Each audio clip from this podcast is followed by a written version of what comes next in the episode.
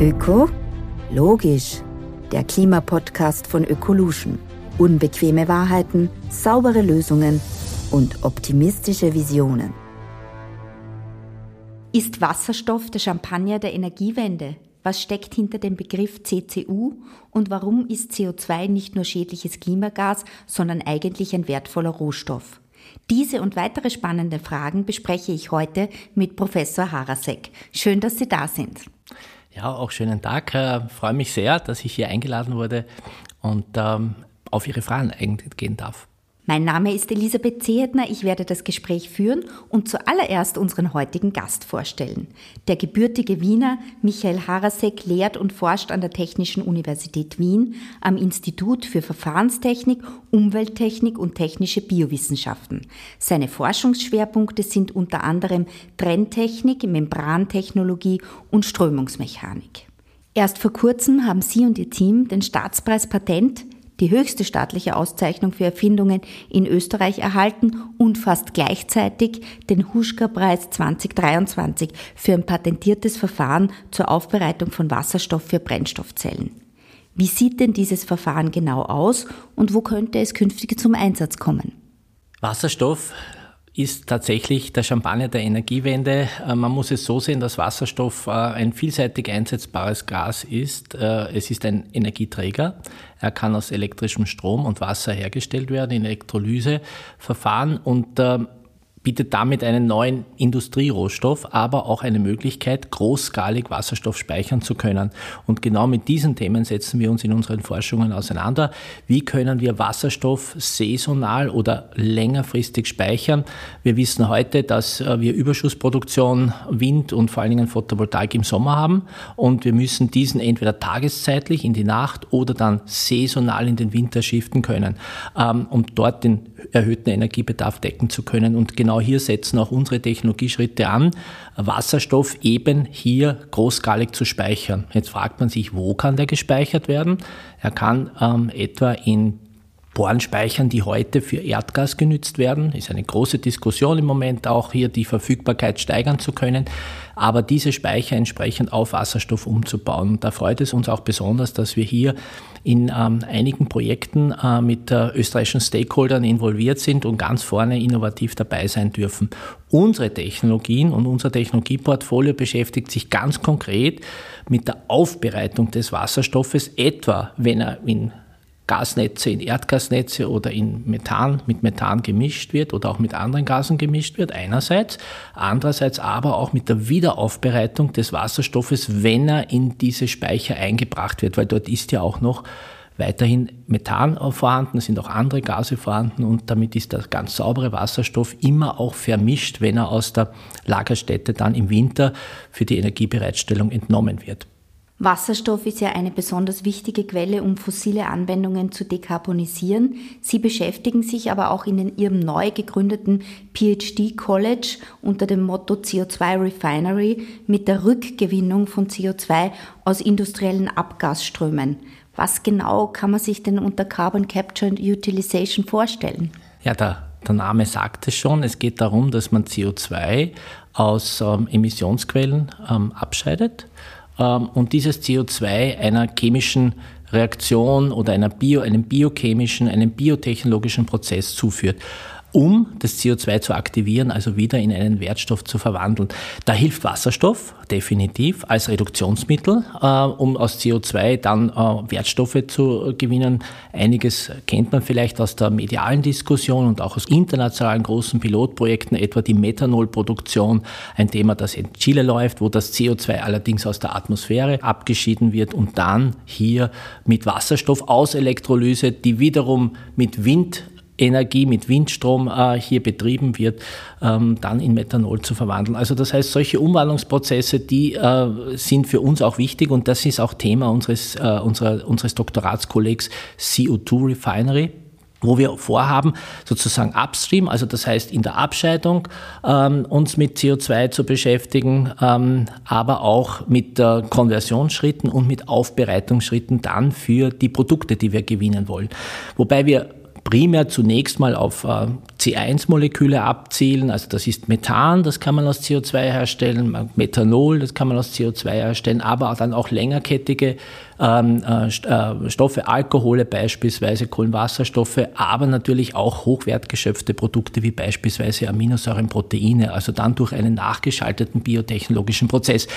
Die Möglichkeiten, das alles nennen wir Carbon Capture and Utilization, die Möglichkeiten, die wir in dieser Kette haben, sind vielfältig ähm, und äh, sind auch, was die Forschung in dem Doktoratskolleg CO2 Refinery betrifft, natürlich noch mit relativ niedrigem Technologiereifegrad. Das heißt, wir wollen neue Innovationen, disruptive Entwicklungen hier auch an äh, starten ähm, und äh, entsprechend hier auch ähm, für eine längerfristige ähm, Option und für längerfristige Optionen für Carbon Capture and Utilization dann bereitstellen. Und wenn man sich jetzt diese Anwendungen und Produkte, die aus diesen Forschungsergebnissen rauskommen, am Ende anschaut, was könnte das tatsächlich sein oder wo, wo könnte das vielleicht fossile Dinge im Alltag ersetzen? Das ist ganz vielfältig. Äh, das kann so sein, dass man äh, in Richtung Biopolymere denkt, ähm, etwa. Ähm, das heißt, dass man, äh, so wie es heute schon möglich ist, mit ähm, polymerisierter Milchsäure, also Polylaktat oder auch mit anderen ähm, biogen hergestellten oder chemisch hergestellten Polymeren, die aus erneuerbarem Wasserstoff und äh, CO2 letztendlich entstehen, äh, dass man diese Stoffe dann hier in unsere Wertschöpfungsketten bringt und damit eine Substitution des fossilen ähm, sprich aus Erdöl, vor allen Dingen aus Erdöl, aber auch aus Erdgas hergestellten Produkten hier äh, anstarten kann. Ein, ein, ein, anderer Aspekt, der auch nicht uninteressant ist, den wir jetzt in der CO2-Refinery nicht so sehr angehen, aber auch ganz wesentlich ist, dass wir grünen, erneuerbaren Wasserstoff natürlich auch äh, ähm, etwa im Bereich der Ammoniakproduktion, Green Ammonia äh, wird jetzt diskutiert, äh, ganz große Anlagen, die zum Teil auch schon kommerziell sind. Äh, also hier, das sind alles Möglichkeiten, eine Defossilisierung, eine Dekarbonisierung zu machen, um fossiles Erdgas schrittweise substituieren zu können als Wasserstoffträger, weil, das muss man auch verstehen, Erdgas, aus Erdgas wird momentan noch 98 Prozent des weltweit benötigten Wasserstoffs hergestellt. Ähm, und dieser Anteil, den gilt es entsprechend hier zu reduzieren. Sie haben jetzt schon das Wort Marktreife zuerst erwähnt. Ähm, wie weit sind wir denn noch tatsächlich von kommerziellen Entwicklungen entfernt? Und äh, was schätzen Sie, was wird da in den nächsten Jahren auf uns zukommen oder welchen Beitrag versuchen Sie zu leisten? Ja, unser Beitrag ist natürlich aufzuzeigen, dass es, äh, dass es hier Möglichkeiten gibt, äh, ähm, dass es auch technische Möglichkeiten gibt einerseits, aber auch solche, die hinsichtlich des Ressourcenbedarfs und hinsichtlich des Energiebedarfs äh, ökonomisch sinnvoll sind. Ähm, das ist ja auch ein ganz wichtiges Thema. Wie weit äh, können wir den, den Fußabdruck, den CO2-Fußabdruck auch erneuerbarer oder hier äh, ganz innovativer Technologien entsprechend senken. Deswegen begleiten wir im Rahmen des Doktoratskollegs CO2 Refinery auch alle Prozessentwicklungen äh, mit äh, Prozesssimulation und Lebenszyklusanalyse. das heißt, wir versuchen hier sehr früh, sozusagen ex ante, bevor die Prozesse noch in die industrielle Umsetzung gelangen, auch Informationen darüber zu gewinnen, wie der Prozess oder wie die Prozessketten zu gestalten sind, so dass wir hier einen äh, signifikanten Impact hinsichtlich einer CO2-Fußabdrucksreduktion hier kommen. Und wenn Sie jetzt auf die gesetzlichen Rahmenbedingungen äh, schauen, äh, es wird ja gerade evaluiert, ob man dieses Thema CO2-Speicherung in Österreich zulassen soll. Ähm, wie sehen Sie da die Diskussion oder was würden Sie sich seitens der Wissenschaft wünschen? Ja, man muss hier unterscheiden. Äh, CCS und CCU. CCS ist Carbon Capture and Sequestration, das heißt CO2 wird aus Abgasströmungen, aus industriellen Prozessströmen oder auch aus der Atmosphäre abgeschieden als CO2, verdichtet, gegebenenfalls verflüssigt und an einen Ort transportiert, wo es langfristig gelagert werden kann. In großer Diskussion sind Lagerstätten etwa in Norwegen, äh, hier wo ähm, ehemalige Erdöl- und Erdgasvorkommen und Lagerstätten hier dann als CO2-Lager sozusagen äh, längerfristig genützt werden kann. Diesen Prozess oder diese Technologie nennen wir CCS. Der Nachteil dieser, dieser Technologie ist, dass er sehr energieintensiv ist und das CO2 weiterhin als Abfall, also nicht als Sekundärrohstoff oder als Kohlenstoffquelle ähm, hier ähm, angedacht wird, sondern wir am Ende des Tages hier 30, manchmal auch mehr Prozent der äh, fossilen Energie, die wir einsetzen, um ähm, etwa Strom zu produzieren oder auch um ähm, Petrochemie zu betreiben, am Ende des Tages auch für die CO2-Abscheidung, Verdichtung, den Transport und die Lagerung benötigen. Das heißt, wir kurbeln eigentlich durch CCS, und das muss man auch äh, durchaus kritisch hier sehen, wir kurbeln durch CCS unter Umständen ja noch den fossilen Energiebedarf an. Äh, mit dem Nachteil, dass äh, sozusagen dann auch hier diese Technologien als State of the Art sehr stark lobbyiert auch äh, im Prinzip hier äh, zu sehen sind. Ähm, und äh, ähm, dadurch natürlich auch die Überlegungen und das, was uns besonders interessiert, ist eben CCU, also das heißt die Nutzung des CO2s und nicht die Lagerung in einer langfristigen Endlagerstätte, so ein Begriff darf man nicht sagen, aber oder kann man eigentlich nicht sagen, weil diese Lagerstätte, äh, diese Lagerstätten sind ja trotzdem äh, überwachungsbedürftig möglicherweise. Man muss auch die langfristigen Szenarien hier auch sehen, auch wenn es sicherheitstechnisch hier sehr große Fortschritte gibt in diesem Bereich.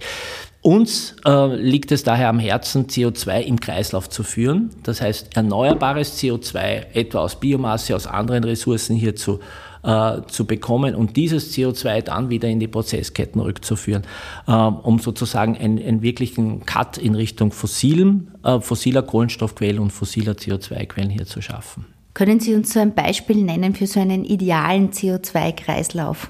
Ja, ein, ein, ein, durchaus, äh, ein durchaus spannender CO2-Kreislauf, der im Moment jetzt einmal sehr stark diskutiert wird, ist für mich nicht unbedingt ein idealer, aber ist, ist etwas, was sehr, sehr naheliegend ist, weil auch hier sehr viel ähm, Forschung, sehr viel Industriegeld, äh, sehr viel äh, auch äh, seitens der Europäischen Kommission etwa hier an, ähm, an äh, Projektgeldern für European Projects or Projects of Common European Interest bereitgestellt wird, äh, ist etwa das Thema E-Fuels oder Sustainable Aviation Fuels. Das ist äh, sehr stark in Diskussion. Das heißt, dass man dort Prozessketten entwickelt, um wiederum erneuerbare Treibstoffe bereitzustellen, die anders äh, momentan oder wo der Prozess am Ende, das heißt die Mobilität äh, im, im, im, Moment nicht anders gelöst werden kann.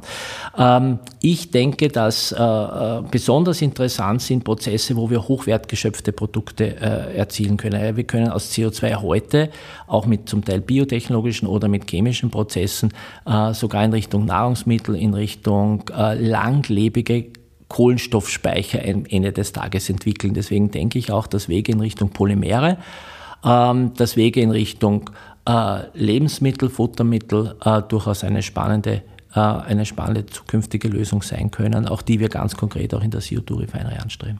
Wenn man jetzt über Polymere spricht, vielleicht können Sie noch ein bisschen erklären, wo denn das Einsatzgebiet dann für uns als Endkunden sichtbar wird.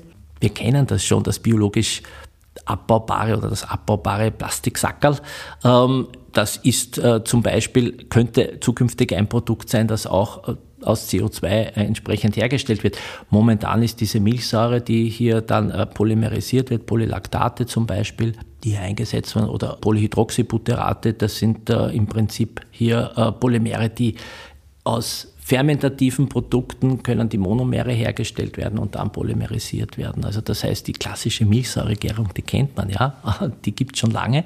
Äh, und da werden im Prinzip die Rohstoffe Zucker beispielsweise oder Kohlenhydrate oder andere ähm, aus der Biomasse hergestellte Rohstoffe hier, ähm, hier einsetzbar sein.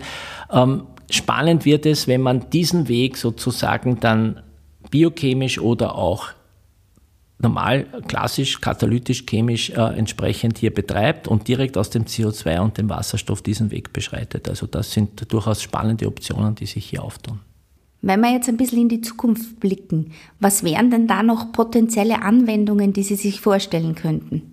Ja, ein, eine Möglichkeit, die natürlich auch besteht, ist den elektrischen Strom nicht erst zur Produktion von Wasserstoff äh, aus Wasser in der Elektrolyse einzusetzen, sondern das direkt in elektrochemischen Technologien einzusetzen. Äh, das heißt hier Direktreduktion von CO2 ähm, hin zu Kohlenmonoxid, äh, das dann wiederum ein ähm, Zwischenprodukt ist, das dann weiter konvertiert wird äh, oder hin zu, ähm, zu Formiat, also sprich, das ist das Salz der Ameisensäure oder auch zu Ethylen. Also da gibt es Technologien, die im Moment in der Erforschung liegen und vielleicht zukünftig auch Möglichkeiten bieten, das CO2 auch über Strom direkt hier zu aktivieren und als Wertstoff hier nutzbar zu machen. Ähm, definitiv ein Thema, das, ähm, das, das, das wir nicht außer Augen äh, lassen dürfen und das auch bei uns ähm, an der TU Wien, äh, an der Fakultät für Technische Chemie mit den Kolleginnen und Kollegen hier auch ähm, ähm, absolut auf der Tagesordnung hier liegt. Äh, ein Vorteil hier ähm, den Strom direkt einzusetzen, ähm, ist natürlich auch dann in der Prozesstechnik, die sich dann auch ergibt, also auch die Elektrifizierung in der chemischen Industrie. Äh, auch das ist eine wichtige Option und die sollten wir auch, weil sie relativ leicht umsetzbar ist, ähm, auch nicht, äh, auch nicht äh, außer Auge lassen und damit eine direkte Totalsubstitution äh, von fossilen Brennstoffen ermöglichen zu können. Glauben Sie, dass es für diese CCU Projekte noch mehr regulatorische Rahmenbedingungen braucht, beziehungsweise wird das seitens der Politik ausreichend unterstützt? CCU Themen ganz generell stehen noch sehr am Anfang. Ähm, man muss auch äh, den hohen Investitionsaufwand sehen, der notwendig ist, um ähm, entsprechenden Impact zu erzeugen. Das heißt, um entsprechende Mengen, wenn man sich überlegt, welche Mengen, wie viele Millionen Tonnen CO2 alleine Österreich jährlich emittiert, um da nur einen Bruchteil davon in einen Kreislauf zu führen, äh, sind äh, immense Anstrengungen notwendig. Ich denke, dass die Politik sehr wohl erkannt hat, bereits, dass diese Wege auch zu beschreiten sind und dass solche Wege äh, entsprechend forciert werden. Es gibt allerdings noch kein wirkliches, aus meiner Sicht jedenfalls mir nicht bekanntes Regulativ, das sagt, das Thema CCU muss in dieser Form und in diesem Umfang, ähm, in diesem Umfang zu ähm, erreichen sein.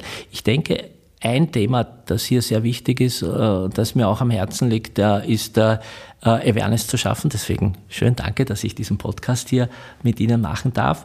Ähm, und auf der anderen Seite auch die Nachfrage. Also wenn eine Nachfrage besteht vom Markt, ja, von unseren Bürgerinnen und Bürgern, wir wollen diese Produkte haben, ähm, dann, ähm, dann, dann wird das auch ein ganz wichtiger Treiber sein. Wir dürfen eines nicht vergessen, der Weg einer CO2 oder einer Kohlenstoffkreislaufwirtschaft ist ein teurer. Ähm, also es wird Anstrengungen benötigen, es wird aber auch mehr Geld kosten, ähm, weil im Moment, ähm, ja, wir hatten eine kurze Phase, wo die Fossilen und wo Erdgas und Öl kurzfristig teuer war. Äh, in der äh, Phase des, äh, des, des, des Ausbruchs des, des Kriegs in der Ukraine. Aber wir sehen, die Preise sind wieder unten. Es gibt ein, ein, ein großes Angebot, es gibt quasi ein Überangebot und die das billige Fossile versus das etwas aufwendigere und auch wenig geförderte äh, Erneuerbare, äh, das ist äh, sozusagen eine Diskussion, die schon lange da ist. Und äh, in diese Diskussion, diese Diskussion ist zu vertiefen und hier wird es auch notwendig sein, politische Maßnahmen, insbesondere natürlich auch monetäre Maßnahmen, Thema CO2-Besteuerung und so weiter. Das sind alles äh, Treiber, die natürlich die Wirtschaftlichkeit solcher innovativen äh, Prozesse hier deutlich deutlich, deutlich erhöhen. Jetzt vermute ich mal ganz stark, dass wir uns nicht nur in Österreich über diese Themen Gedanken machen, sondern dass das ja auch ein europäisches oder weltweites Thema ist. Wie schaut es denn da aus? Ist Österreich vorne dabei oder haben wir schon Aufholbedarf? Da muss man immer im Detail drauf schauen. Ich denke, äh, dass ähm, auch im Bereich des Themas Wasserstoff, das wir ganz am Anfang angesprochen haben, dass äh, hier ähm, eine hohe Awareness da ist. Es gibt ähm, hier mit der Teilnahme äh, österreichischer Unternehmen und auch der Wissenschaft an den Hydrogen Valleys wird es auch jetzt im, in, den, in, den, in, den, in den nächsten Monaten europäische Ausschreibungen und europäische Maßnahmen geben dass wir hier Sichtbarkeit erzeugen. Wir haben bereits einige dieser Wallis hier in Österreich auch über die Initiative Viva P&G äh, hier äh, im Laufen. Äh, spannende Pilot- und Demonstrationsprojekte ähm, auf vielen Ebenen, die uns hier auch Wege aufzeigen können.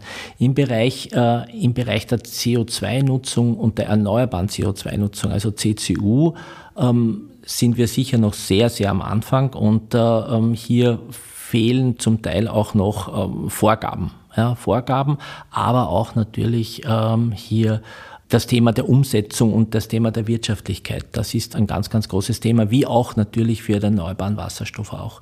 Und daher ausrollen und großtechnisch ausrollen und Impact erzeugen geht im Wesentlichen nur, wenn es tatsächlich die politischen die fördertechnischen und auch äh, die steuertechnischen Maßnahmen geben wird, die wir als Regulative benötigen und auch als Incentives haben müssen.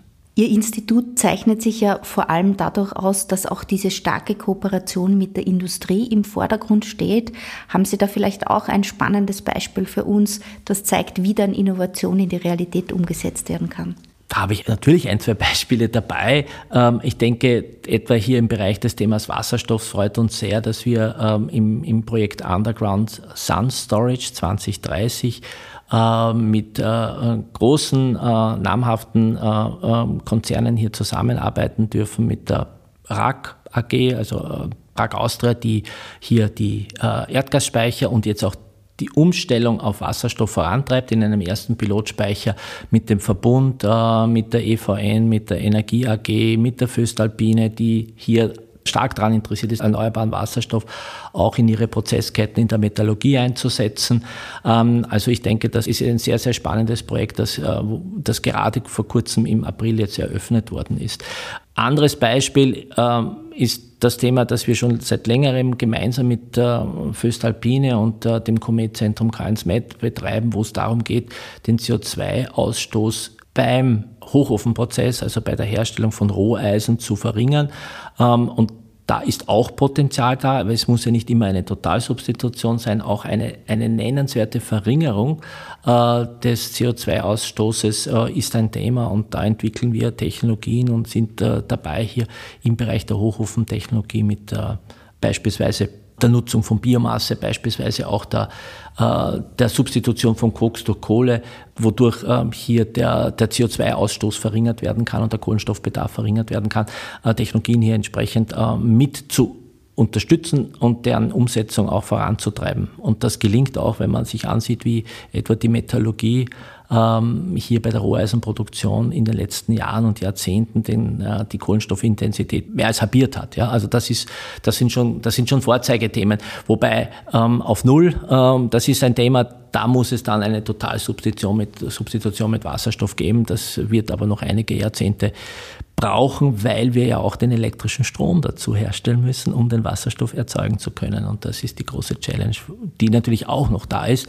Wir können über CCU-Themen sprechen, wir brauchen aber auch die erneuerbare Stromproduktion in gleichem Maße und die muss entsprechend parallel ausgebaut werden viele Herausforderungen, die da auf Österreich noch zukommen, wenn Sie mit Ihrem Weitblick, den Sie auch durch Ihre Forschungsarbeiten ja zeigen, äh, auf Österreich schauen. Was wäre denn so Ihre Empfehlung oder Ihr Appell, damit wir wieder einen Schritt weiterkommen im Bereich Klimaschutz? Klimaschutz äh, geht uns alle an. Das ist, ich glaube, die allerwichtigste Erkenntnis. Das heißt, jede, jeder von uns kann dazu beitragen, äh, im Mobilitätssektor, bei der Heizung, bei der Klimatisierung, auch beim Einkauf lokaler Produkte, also sprich lokale Kreisläufe, die mit weniger Transport auskommen, zu unterstützen. Also das sind ganz, ganz viele kleine Maßnahmen, die aber alle dazu massiv beitragen. Die großen Würfe, die großen, die großen, die großen Themen, die etwa im Bereich der Energieversorgung stattfinden, das, das, das ist natürlich stark unternehmensgetrieben ähm, und äh, ist aber auch stark politisch. Also das spricht etwa, etwa äh, die, die Konzepte und sehr gute Wege, die beschritten werden im Austausch der Öl- und Gasheizungen. Äh, das wird äh, definitiv Impact haben. Ähm, die Elektromobilität ich sage jetzt Klammer auf Wasserstoffmobilität, sehe, sehe ich ähm, eher als ein Randthema, ähm, vor allen Dingen auch äh, hinsichtlich der, der noch äh, fehlenden Infrastruktur und der Verfügbarkeit auch der Fahrzeuge. Aber insgesamt, wir müssen uns hinterfragen, brauchen wir, müssen wir alles, äh, müssen wir alles mit dem Auto machen, müssen wir fernreisen in dem Umfang? Also das sind alles Aspekte, die, die, die glaube ich, dazu beitragen, dass, dass dass wir einen Effekt erzielen. Also viele ganz kleine Maßnahmen oder auch größere Maßnahmen, die in Summe einen Effekt haben. Also ein klarer Appell an die Selbstverantwortung. Und wenn ich jetzt Absolut. den Professor Harasek frage, was er persönlich tut, was tue ich persönlich? Ähm, wenn ich ähm, auf meinen Jahreskilometerbedarf bei einem Auto hier sehe, dann konnte ich das ähm, ungefähr auf ein Drittel runter reduzieren. Äh, da hat nicht nur Covid dazu, dazu beigetragen, sondern natürlich auch, äh, auch im, im, im Business, im Geschäft, äh, die vielen Online-Meetings, manchmal nicht so angenehm, weil man immer nur äh, die Menschen nicht persönlich sieht, äh, sondern hier äh, online unterwegs ist. Aber natürlich auch Klimaticket, ähm, habe es in der ersten Runde sofort gekauft, jetzt schon das zweite Jahr, freue mich, äh, alle Strecken, die mit der Bahn zurückzulegen sind und effizient zurückzulegen sind, hier entsprechend zu machen. Ich glaube, das ist so ein kleiner Schritt, äh, den, den, den, äh, den, äh, den, man, den man hier entsprechend beitragen kann. Ja, und ich hoffe, ich hoffe, dass, äh, dass, dass ich demnächst äh, eine Photovoltaik genehmigt kriege äh, für unser kleines Haus. Und dann haben wir auch ein bisschen eigene Stromerzeugung und das ist auch ein kleiner Beitrag, ähm, glaube ich, um hier ähm, ein wenig ähm, den CO2-Impact zu reduzieren. Ich sage auf jeden Fall vielen, vielen Dank, dass Sie sich Zeit genommen haben, uns Einblicke gegeben haben in wie Wasserstoff künftig als Energiequelle zur Verfügung stehen muss und dass man eigentlich sehr viel aus CO2 machen kann äh, und hoffentlich in Zukunft auch äh, einen äh, tatsächlichen Schub für die CO2-Kreislaufwirtschaft in Österreich bekommen. Und vor allem wünsche ich Ihnen noch recht viel Glück bei der Genehmigung der persönlichen Photovoltaikanlage. Recht herzlichen Dank, dass Sie heute bei uns waren. Herzlichen Dank für die Gelegenheit. Für alle die, die unsere Folge vom Podcast Ökologisch gefallen hat, einfach abonnieren und dranbleiben für die nächsten Folgen. Wenn dir die Folge gefallen hat, findest du mehr Informationen auf unserer Website unter oecolution.at oder auf unseren Social-Media-Kanälen. Dieser Podcast wird produziert von Stefan Tesch.